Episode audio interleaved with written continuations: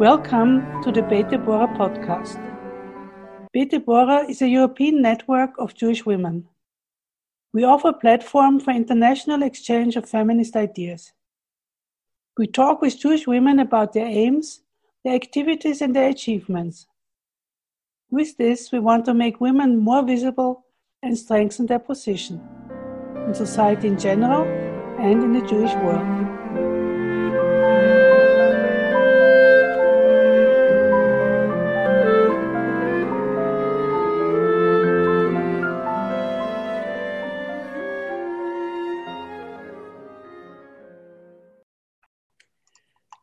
Listeners. Welcome to the Beit podcast, which comes from Vienna and from Israel. Today, our distinguished guest is Professor Daphna Hacker, whom Andrea Pető is going to introduce right away. Uh, hi, my name is Andrea Pető, and it is my honor and privilege to introduce Daphna Hacker, who is a full professor at the Tel Aviv University Law Faculty and the head of the Women and Gender Studies program at the Faculty of Humanities. She researches and teaches with a focus on the intersection of law, families, and gender. She has published numerous articles in leading legal and socio-legal journals, including Law and Social Inquiry, Harvard Journal of Human Rights, Cornell Law Review, and International Journal of Law in Context. She's also the author of three books, the latest published by Cambridge University Press, entitled Legalized Families in the Era of Bordered Globalization, which won the LSA Herbert Jacob 2018 Award for Best Book in Law and Society. The other two, published in Hebrew, are Family Issues Through the Lens of Law, 2012, and Parenthood in the Law, Behind the Scene of Custody and Visitation Upon Divorce, 2008. Uh, Professor Hacker received her LLB from the Hebrew University and her LLM from American University Washington College of Law, graduating summa cum laude and holds a PhD summa cum laude from the Sociology and Anthropology Department at Tel Aviv University from 2004. She has received numerous grants and prizes, including three research grants from the Israel Science Foundation and the nomination to the Israeli Academy of Science Young Scholars in Humanities and Social Science Forum in 2010. She has been a visiting professor at Cornell, Hong Kong University, the University of Warsaw, and will be a visiting researcher at the King's College London during August 2022 and January 2023. She served as chief editor of the Tel Aviv University Law Review, and uh, Professor Hacker uh, was a board member of the Israeli Women's Network and the head of the steering committee of the Knowledge Center of Women and Gender on behalf of the Ministry of Science and Technology. She served on the governmental committee on aspects of parental responsibility upon divorce and was a founding member of Itach Maki, the Women's Lawyer for Social Justice. For her public service on behalf of women, she has been given the Katan Award for the Advancement of Gender Justice through Voluntary Work 2013 and the Juval Belush Outstanding Israeli Feminist Award by NCGV 2019. Uh, Professor Hacker is the Israel's candidate to the U UN Committee on the Elimination of Discrimination Against Women for the term 2023 and 2026. Thanks, Professor Hacker, making the time for the Beit Deborah podcast. Thank you so much for having me. It's a privilege. Uh, in your latest book, you explored uh, the many ways families are affected by the interrelations between globalization and borders, and the key role of the law in shaping these bordered families' uh, creation, practices, and breakdown. The COVID 19 crisis provides a fascinating opportunity to revi revisit these families and to learn lessons regarding the way the law should be shaped so to allow and to support transnational families. Can you present findings of your current study funded by the Israeli Science Foundation?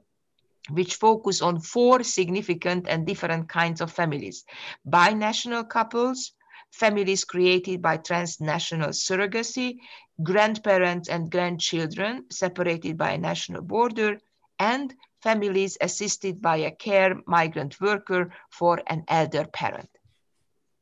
Well, thank you uh, for this question. Um, I'm fascinated by transnational families or bordered families, as I call them. And when I wrote the book in 2017, I had to convince the audience that this is not just a global world, but a world full of national borders, because we had this image in our mind of a flat world in which women, you know, people and, and, and and wealth and ideas can move freely from country to country. And I think that COVID 19 demonstrated to us how my argument that it's a global bordered world, a, a, a, world with intense interrelations between global forces and national borders, uh, really is such such a such a world uh, where on the one hand, the virus demonstrated that we are all connected, whether we we like it or not, and what's happened in China affects people in the other side of the world.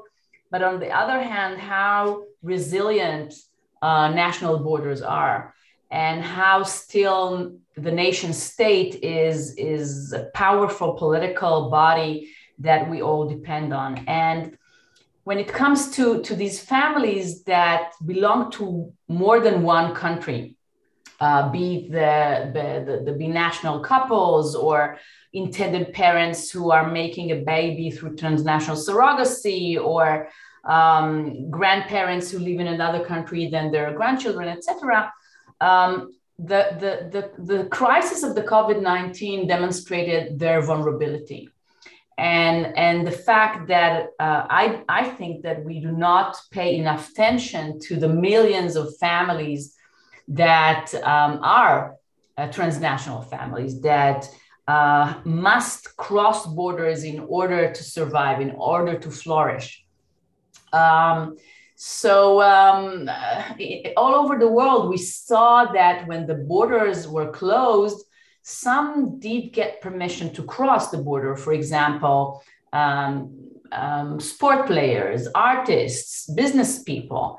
Um, and in many countries, family members came much lower in the priority of allowing people to, to cross the border. Um, so I think that, for example, in, in Australia is, is a radical example in which a country just shut itself down for almost two years, not allowing family members to cross the border and separating families for such long periods.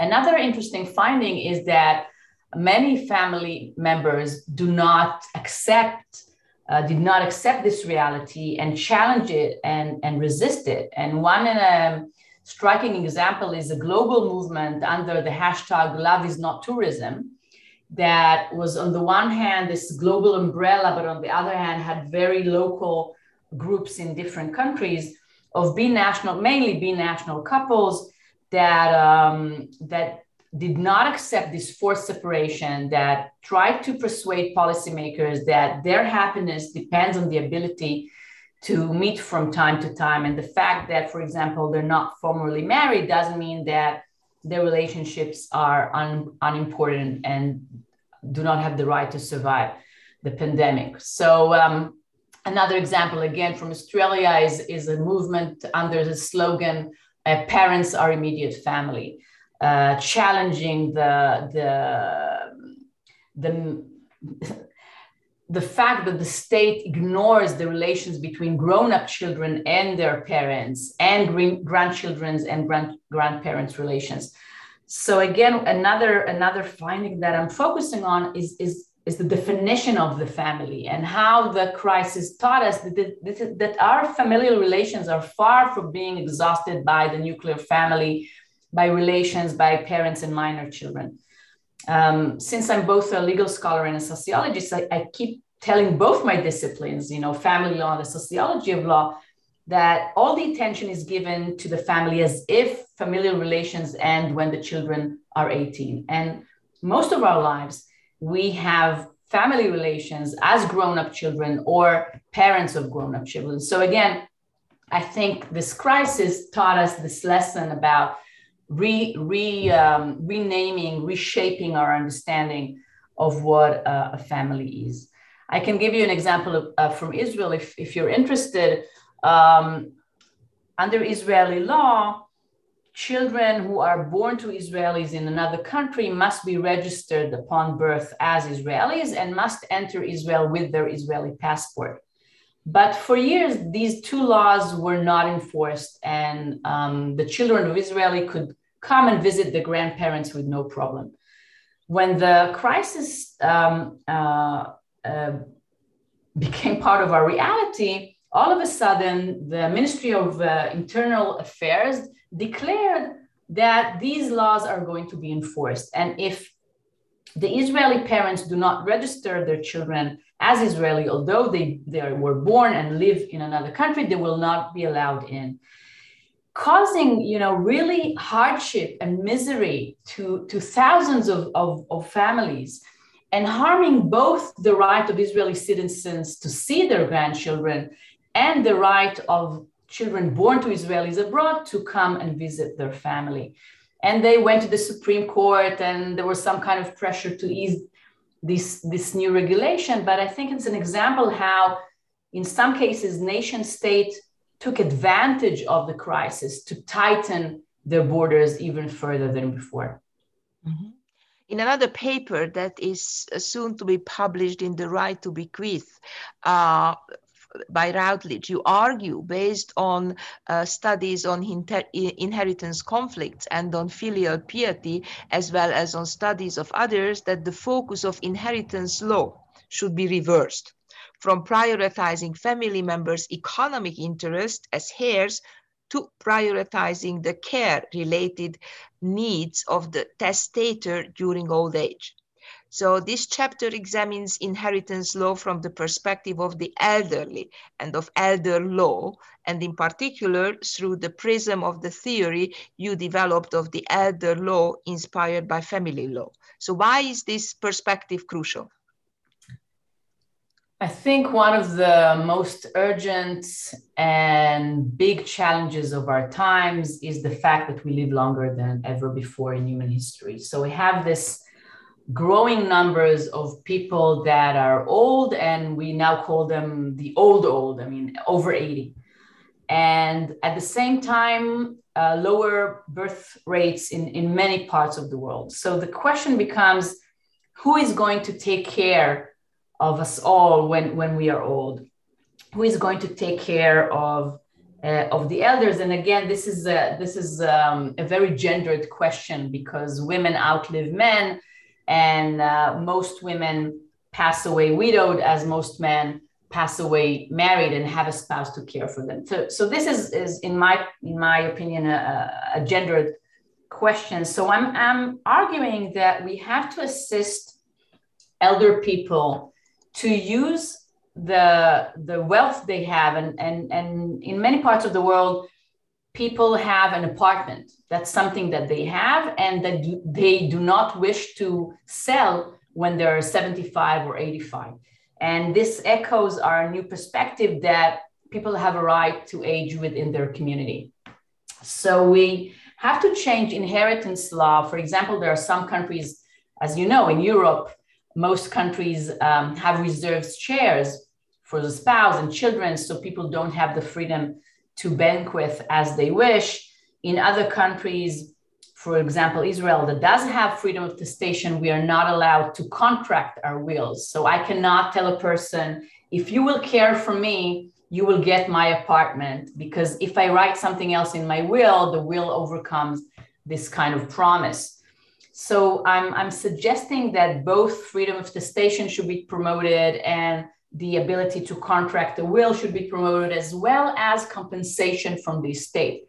So if uh, a person did not write a will uh, or was living in a jurisdiction in which he or she could not contract a, uh, an estate, a person that took intensive care, and I'm talking about you know 24/7 care um, for no pay, would be able to turn to the court and say, "I'm."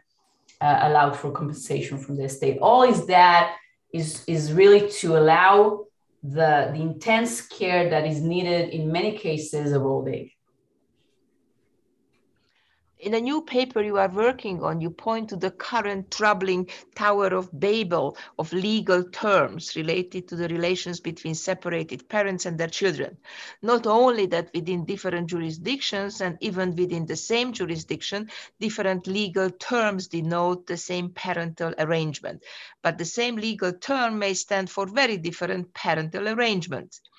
A paramount example are the terms joint custody and shared parenthood, which may be used as synonymous, while at the same time are used by different judges, uh, jurisdictions, and disciplines as labels of very different parental arrangements, ranging from 25%, 75% to 50% to 50% of the children's time at each parent's home. So can you explain why does this matter?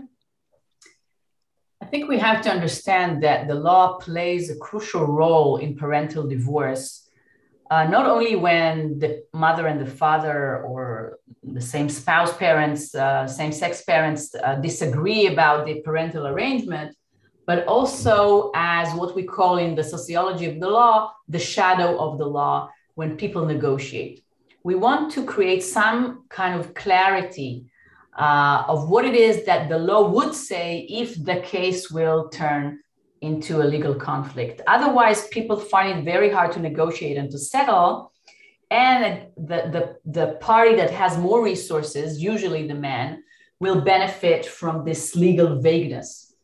So, this is one reason we would like to develop a shared language in which the law is clear. And when we talk about joint physical custody, do we mean 50 50% of the time in each parent's house or do we mean something else? Another reason is that in family law the law often turns to therapeutic professionals. So when the parents do not agree we often see the judge turn to a social worker for a report or to a psychologist for an evaluation. And when uh, the law uses for example again um, joint custody to mean equal time in the parents' houses, but the social worker uses the same term and means 30, 30%, 70%, we are in, in a problem. The, the, the two disciplines that govern the same um, social action are using different terms to uh, to uh, signal the same meaning or, or, or the same term to, and, and meaning different meanings. So that, that's, that's an unbearable uh, reality. And, and finally, going back to my transnational families, we want all jurisdictions to, to use the same term, even, if, even if the law says you know different things. In some countries, uh, maybe the gender ten, the, the tender years doctrine, in which uh, uh, the primary caregiver is granted priority and, and sole physical custody is the norm. In other jurisdictions, it's joint physical custody. That's that's okay, but we want the same term to move with the family if they cross a border. And now, you know, for six years there was an, they were in one country and now they live in another country. We need a shared legal language. Um, and what's what's happening now is is really this cacophony of, of, of, of voices and terms uh, that cause a lot of confusion. Um, I also argue that when we talk about parental arrangements upon divorce, we really have to develop a legal language that captures what it is that parents do. Because, in many, in, in a sense, the terms custody or parental responsibility are too broad are too vague in themselves. So I'm offering this typology of core parental responsibility and legal parental responsibility and everyday care parental responsibility and managerial parental responsibility and economic parental responsibility to really try to capture all it is that parents do when they grow minor children. And I think the law should ignore should not ignore this this complex labor that is embedded in parenthood again coming from feminist theories and a gender lens what is often happening is that the law ignores what it is that mothers do and this is a, a, a transparent labor a labor that that you know nobody acknowledges, nobody recognizes, and nobody compensates for. So this is another motivation within this project. Mm-hmm. Um, every- uh, Daphne, just one question. Uh, do you really think that this is just um, a problem of language?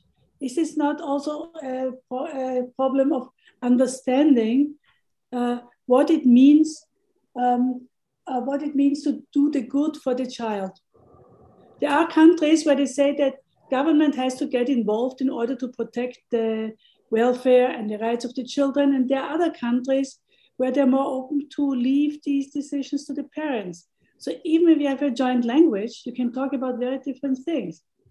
Oh, absolutely. And, and again, I think that the countries disagree about what, what does it mean, the best interest of the child. But I think the term that you, you, you just mentioned, the best interest of the child, is so vague that, again, we have to unfold it and try to um, uh, talk about uh, parenthood in a very concrete and realistic way. Now, the question should the government interfere, or is it for the courts, or what the role of social workers should be in legal procedures? That these are questions that we can argue about. But if we don't even have the shared language, even the conversation and the debates are becoming very complex because it takes us, you know, I'll, I'll give you an example from, again, from Israel. Uh, uh, judges in Israel started to promote joint physical custody uh, based on their understanding that empirical evidence suggests that children benefit from equal time in each parent's house. But when we look at these empirical studies that, that are conducted within the discipline of psychology, we see that psychologists determine joint physical custody starting from 25, 75% uh, which in Israeli legal term at least, it means a, a, physical, sole physical custody to one parent and visitation to the other. So you see that this whole normative shift is based on a misunderstanding of empirical categories. In a recent paper you co-authored with Dr. Yofi Tirosh in Readings in Hebrew, you discussed the recent regression in women's status in Israel focusing on two main issues the weakening of motherhood as rewarding status and women's exclusion from public sphere.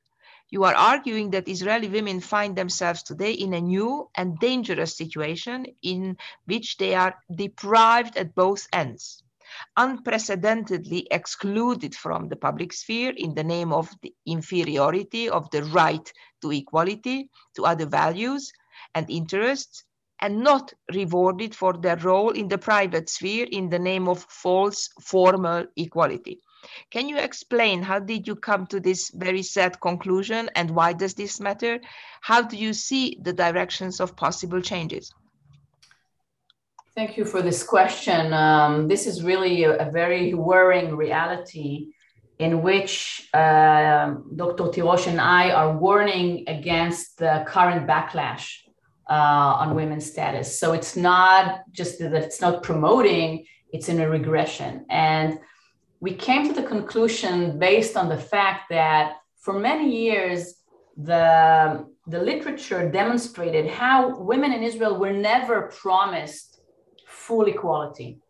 Uh, in the law of 1951, the, the, the Women Equal Rights Law, it states specifically that family law will not be governed by the, uh, the right to equality. Uh, in effect, opening the door to the following laws that granted jurisdiction to religious courts and religious law over family matters. So, from the beginning, uh, we were not even promised the, the right to equality. I'm, I'm, just mentioning for those who were unfamiliar with the fact that Israel does not have a constitution and that in our basic laws that replaced constitution by you know chapter by chapter there is no the, the equality is not a constitutional right by law it's only a development by the supreme israeli supreme court that said that the, the right to dignity which is granted by one of our basic laws include the right to equality but we saw that women in Israel were granted second class citizenship based on their maternal role. And there were legal protections for women as mothers. So I mentioned the tender years doctrine. We still have it on our law book, uh, which grants mothers priority in divorce cases when it comes to physical custody until the children are six. Uh, we have a prohibition uh, to um, to uh, fire uh, uh, an, a pregnant employee um, unless the employer gets a permission from the Ministry of, of, of Labor. And we had quite generous welfare benefits to single mothers. All is that all that is eroding, and, and what we're showing in the paper is that courts are ignoring the tender years doctrine that um, employee employers are granted almost you know 100% permission to fire uh, pregnant women and that the welfare benefits were cut. So on the one hand ma- the maternal role no longer protects women as it did before. On the other hand you would assume so maybe that is the case because women got first class citizenship in israel and are permitted to all walks of lives and, and equality in, in the public sphere. But what we are showing is that it's the other way around, and that women's exclusion from the public sphere is becoming a really uh, a dominant phenomena. We see it in the army, we see it on campus in universities that are allowed to open different programs to ultra orthodox and religious students, program for female students, program for male students female lecturers are not welcome in the programs for male students. I mean, segregation that we, we wouldn't be able to imagine 20 years ago becoming a reality, segregation in buses, on the street, uh, in public appearances, religious people not willing to uh, hear women sing. So when we're talking about deprived at both ends, this is what is happening there. We're not getting uh, the second rate citizenship uh, based on motherhood, and we are not getting the even on the formal uh, equality first grade citizenship. On the uh, on the contrary, we are being excluded more and more. So let me ask you one question: Israel now, for the first time, has a government without ultra orthodox parties. So one should assume that the power of, of, of the religious establishment should weaken and that feminists might use this window of opportunity to get equal rights for women. But I don't hear anything. That, that's a great question. I think that we have to understand that the religious backlash uh, on women equality in Israel is not just an ultra Orthodox doing, it's the Zionist religious parties. And I'll give you the thing that we are preoccupied this week. Israel, and again, as you mentioned, the new a new government, allegedly uh, a, a, um, a, new opportunity. And this new coalition declared that uh, Israel is going to join the Istanbul uh, Convention on the Elimination of Gender Based Violence. And it was already published and it was already announced, but the government has to vote. And we are witnessing in the last few days uh, a massive campaign of of right wing organizations that are well coordinated, well funded, and are pressuring, religious ministers to, um, uh, to cancel this agreement, uh, arguing you know ridiculous claims that this will ruin the jewish family and this is a demographic threat because it will allow uh, asylum seekers to get refuge because of domestic violence. Really ridiculous claims. But uh, uh, Minister Shaked already hinted that she is convinced. Um, so this is not just the ultra orthodox, it's the ultra orthodox, the religious, and even, and Shaked is a secular woman. She's not even religious, but she's right wing and she's using the battle over women's rights as again we're seeing the same thing in the us now in the abortion debate. Women are the playground for both camps to mark their borders and to justify their existence. And women are paying the price. But that this gives, brings me to another question. Uh, you mentioned the segregation at the universities and you mentioned the special programs that are segregated for men and women. Why do the universities go along with this? The universities always were kind of the tower of liberality, the big hope. Why do they go along with this? So first of all, it's not all universities, and I'm proud to say that Tel Aviv University is one of the universities that refused to allow such segregation and, and such programs. But other universities other identify with the cause.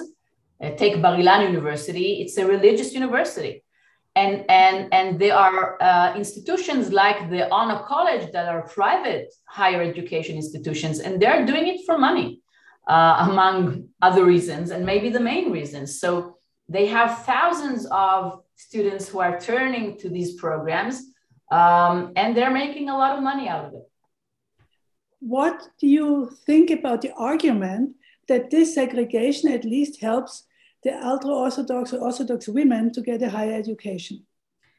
Well, that's a that's a strong argument, and what we are arguing, and, and there's a, there was a petition to the Supreme Court. Again, Dr. Tirosh is, is a leader in that respect. And the argument was that there is enough ultra Orthodox students that are willing to come to uh, joint and non segregated programs. And, and the government should have started with this group and slowly, slowly uh, broaden the circles and, and showing that it's possible and that there are ways to cope with this integrated institution. What the government did was the other way around going to the most radical, ultra Orthodox, pro segregation leaders, allowing them to set the tone. And once you have segregated programs, even those who want to, who would have come to joint programs would not, because this become the standard of religiosity, of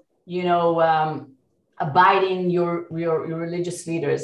So this is a historical mistake that that opened the and and, and the institution the the the the, the state institution responsible to of all higher education promoted this way of um, tackling the problem. So instead of encouraging students, I'll give you another way that it could have been done. Scholarships could have been given to students who uh, are willing to participate in joint programs. And now it, there's no motivation to uh, overcome this um, this pressure from ultra orthodox uh, leaders to become part of society and and one of the fears is that this will trickle down to the employment part of life so if higher education should be segregated why not uh, working places and we already have in high tech, we have rooms for ultra Orthodox women. They work separately from all the rest.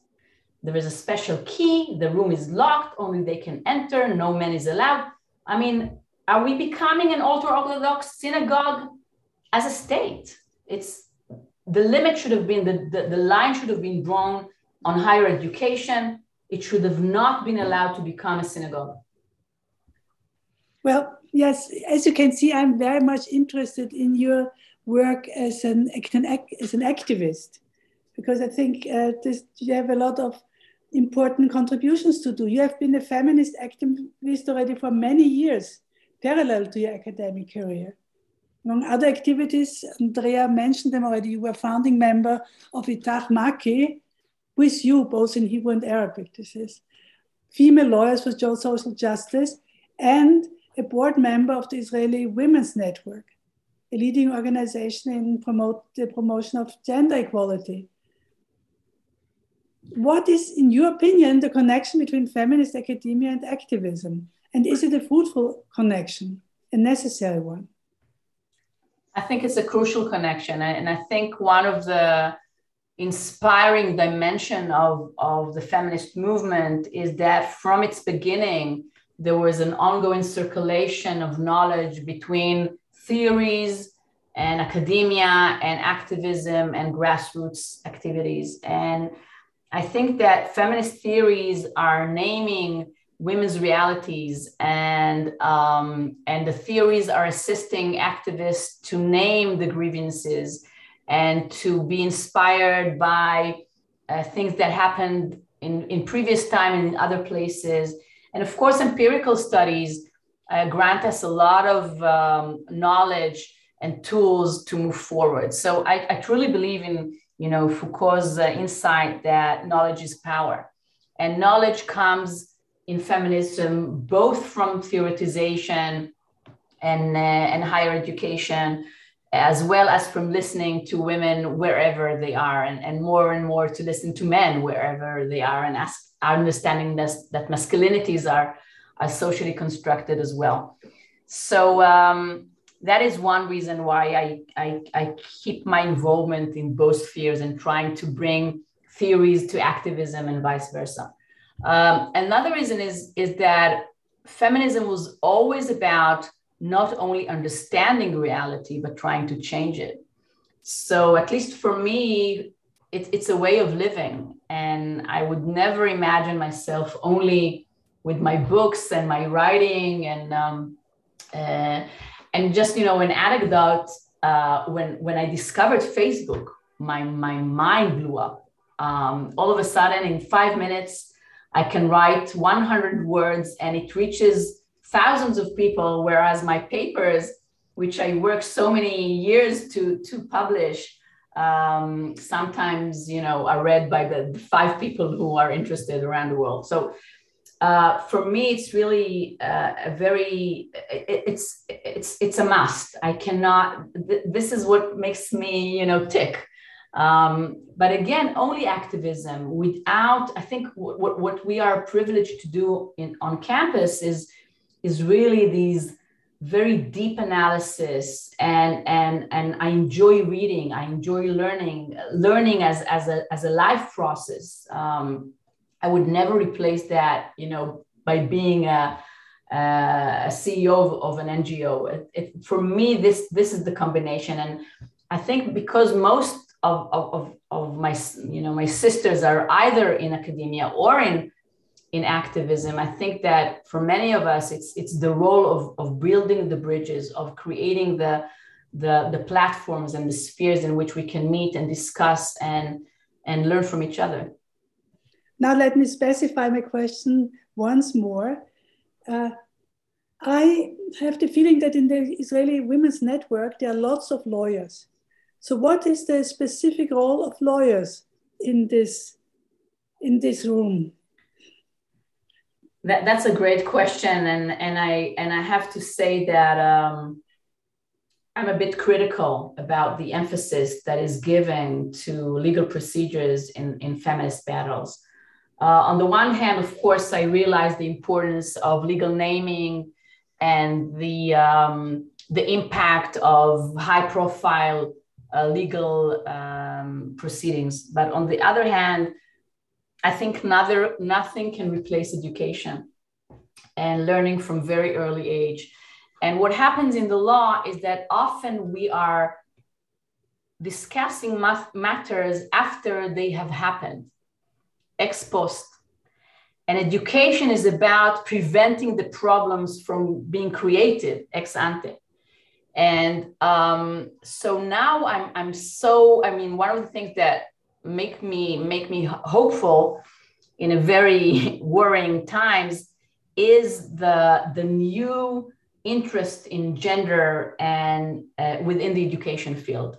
So we see teachers we see school managers we see informal educators more and more interested in gender equality and in, in gender mainstreaming and what does it mean to be a feminist teacher what does it mean to be a feminist parent um, and I believe the change will come from this movement um, much more than what current legal battles can achieve. Again, I think the law was very crucial at the beginning of the movement and in shaping the law books. But now, when we're talking about prevention and enforcement um, and, and norms, we have to turn our attention to education. Um, we have started about your work on a very international level, and now we have been focusing on Israel, which for me, of course, is very interesting. But the question now is if you compare the status of women in Israel with the status of women in Europe, or in the United States or in other parts of the world? Where does Israel stand? Where does Europe stand? What is your opinion? Uh, first of all, we have all kinds of, um, of scales, and it depends who is measuring. So, for example, the World Economic Forum places Israel in the very unflattering 60 uh, something uh, place in the world, uh, while the Georgetown Institute places us uh, in the top 30. Um, so I think it depends what it is that you measure. So on the one hand, we have, for example, in Israel, a very high employment rate compared to uh, most European countries. And one of the reasons is the anomaly in the ultra Orthodox group, in which women work for pay and men do not because they are in, in, in their um, religious schools. Um, we have 30% in parliament, 30% in government. Some European countries are doing better, some are doing worse. Um, but again, I think that uh, Israel has this unique um, challenge of what we described earlier the, the religious backlash, um, religious family law. There is no civil uh, marriage and divorce in Israel. And I think that the, na- the ongoing national conflict is another risk factor that affects gender, both women and men in Israel, in ways that, at least until recently, Europeans were uh, was saved from. And, and again, what's happening in Ukraine, of course, uh, brings war much closer uh, to Europe than, than before. But in Israel, this is an ongoing reality of militarization and occupation and um, masculinization of the public sphere because of this going ongoing co- uh, conflict. The intersectionality in Israel is very is is based in in on on uh, national identity. Uh, so we have our unique challenges compared to most European countries. To finish up, you are Israel's candidate to the UN Committee on the Elimination of Discrimination Against Women for the term 2023-2026. If elected, what would be your primary objectives?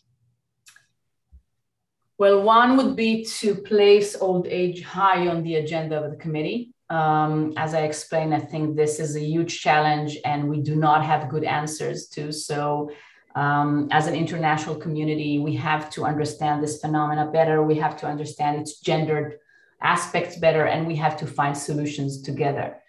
Um, another uh, thing that I hope to achieve is to um, um, ask questions about the ways to make men allies. And uh, for example, how do countries encourage men to be active fathers. Um, again, I think that in, in many societies, women have done almost all that they can um, to gain equality, even if they do not call themselves feminists. So they work for pay and they do the care. If they do not have partners, as you know, male employers, male policymakers, and, and male spouses, um, there's there's not much more that we can do as as women. So this is one thing that I hope the committee would be convinced to uh, to include in its um, guidelines and its um, analysis of, of state reports. And finally, I would strive to find ways to trickle down the knowledge that uh, this important committee is gathering and creating. I think that over the years, this committee proved how much knowledge is is is um, provided by the different states and how the committee is encouraging and developing this kind of, of gender uh, knowledge. And and there's a lot there are a lot of success stories within this knowledge. There's a lot of sources of, of inspiration. And we have to find ways uh, for state bodies for ngos uh, for other un bodies to learn from this immense body of knowledge and not just um, be satisfied with, with the report procedure. Thank you. Thanks a lot. All the best. Good luck uh, for this um, uh, very uh, important campaign, for this very important uh, committee. And thank you very much for talking to us. Thank you, listeners, for your interest. Our next Bete Bora podcast will come out in a month. Goodbye and stay well.